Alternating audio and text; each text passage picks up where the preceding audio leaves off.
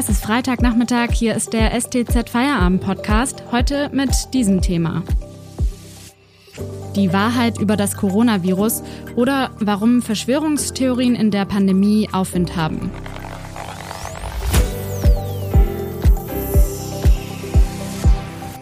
Am Mikrofon ist Hanna Spanhiel. Hallo.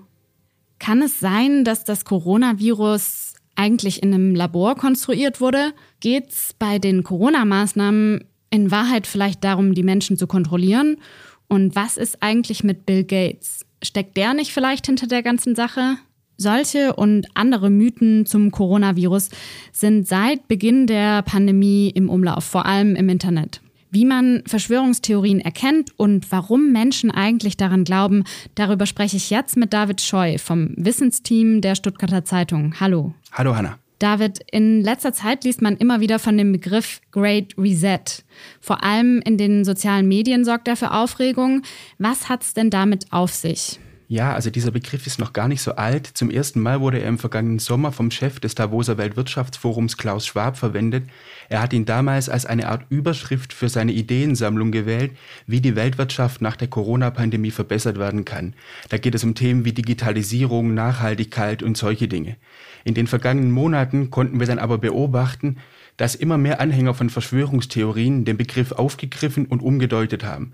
Sie unterstellen Schwab, dass er die Corona-Pandemie zur Durchsetzung eines globalen Sozialismus nutzen wolle, um die Weltbevölkerung zu kontrollieren und einen großen Neustart durchzusetzen. Hat Klaus Schwab also Bill Gates sozusagen als zentrale Figur von Verschwörungstheorien abgelöst? Ja, das kann man schon so sagen, vor allem in den sozialen Netzwerken. Auf Twitter zum Beispiel werden derzeit unter dem Hashtag Great Reset täglich solche Behauptungen verbreitet. Auch die Suchanfragen bei Google zu Klaus Schwab sind im vergangenen Herbst sprunghaft in die Höhe geschnellt und haben sich seitdem auf einem ziemlich hohen Niveau eingependelt. Also das kann man schon so sagen, ja. Lässt sich das denn erklären? Ja, ähm, also auf den ersten Blick ist das sicher etwas überraschend, äh, da derzeit zu Beginn der Impfkampagne eigentlich die Theorien um Bill Gates und das Einsetzen von Mikrochips im Fokus stehen müssten. Aber Klaus Schwab hat mit der Great Reset eben einfach ein ziemlich verführerisches Schlagwort geliefert, das sehr frei interpretiert und ausgelegt werden kann. Und dann muss man einfach auch berücksichtigen, dass sich Schwab aufgrund seiner Vita sehr gut anbietet als angeblicher Strippenzieher. Seit Jahrzehnten kommt er einmal im Jahr mit den mächtigsten Menschen der Welt in Davos zusammen. Wo also, wenn nicht bei ihm, sagen sich viele Verschwörungstheoretiker, könnten die Fäden eines groß angelegten Komplotts zusammenlaufen? Du redest jetzt immer von Verschwörungstheorien. Es gibt aber auch einige Expertinnen und Experten, die in dem Zusammenhang lieber von Verschwörungserzählungen oder von Verschwörungsmythen sprechen. Die Argumentation ist so ein bisschen, dass Theorie so klingt, als hätte das Ganze irgendwie eine wissenschaftliche Grundlage oder würde wissenschaftlichen Standards entsprechen. Kannst du das mal kurz einordnen?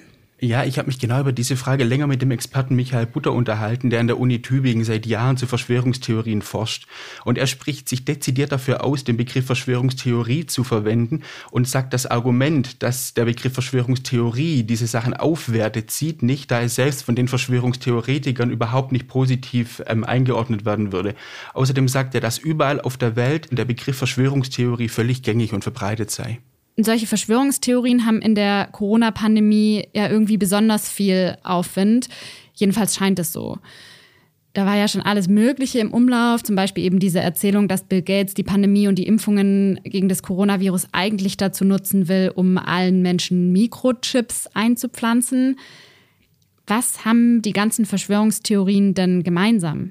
All diese Verschwörungstheorien verbindet der feste Glaube daran, dass eine kleine Gruppe böswillig im Verborgenen agiert und die Bevölkerung über ihre tatsächlichen Ziele im Unklaren lässt. Welche Interessen das konkret sind, da gibt es die unterschiedlichsten Unterstellungen. Das kann die Kontrollierung der Bevölkerung durch das Einsetzen von Mikrochips im Zuge der Impfungen sein oder das Ablenken von einem ohnehin bevorstehenden Wirtschaftseinbruch oder auch die Errichtung einer autoritären Weltregierung. Danke, David Scheu, bis hierher. Wir sprechen gleich noch darüber, warum Menschen an solche Mythen glauben und ob das eigentlich gefährlich werden kann. Vorher machen wir kurz Werbung. Aktuelle Informationen und Hintergründe zur Corona-Pandemie bekommen Sie jederzeit auf stuttgarter-zeitung.de oder in unserer STZ News App. Mehr Analysen gibt es mit einem STZ Plus Abo. Das kostet 9,90 Euro im Monat und ist monatlich kündbar. Außerdem, wenn Ihnen dieser Podcast gefällt, denken Sie bitte daran, ihn auf Spotify oder iTunes zu abonnieren. Unterstützen Sie Journalismus aus der Region für die Region. Dankeschön. Wir haben im heutigen Podcast gerade schon darüber gesprochen, welche Verschwörungstheorien zurzeit so im Umlauf sind. Der Amerikanist Michael Butter von der Uni Tübingen forscht seit Jahren intensiv zu genau solchen Theorien.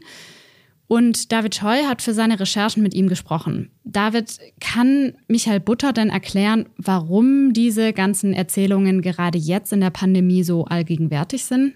Es ist in erster Linie aus Sicht von Michael Butter so, dass diese Theorien die Welt erklärbar machen. Und wir müssen ja schon feststellen, dass ein Ereignis wie die Corona-Pandemie viele Fragen aufwirft.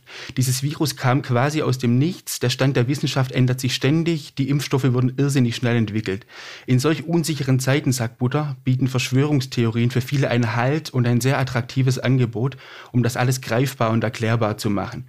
Viele Verschwörungstheoretiker glauben nicht an Zufälle, für sie hängt alles miteinander zusammen und hat eine tiefer liegende Ursache. Butter sagt ja auch, ungefähr ein Drittel der Deutschen ist empfänglich für solche Theorien. Zehn Prozent glauben an eine konkrete Verschwörungstheorie.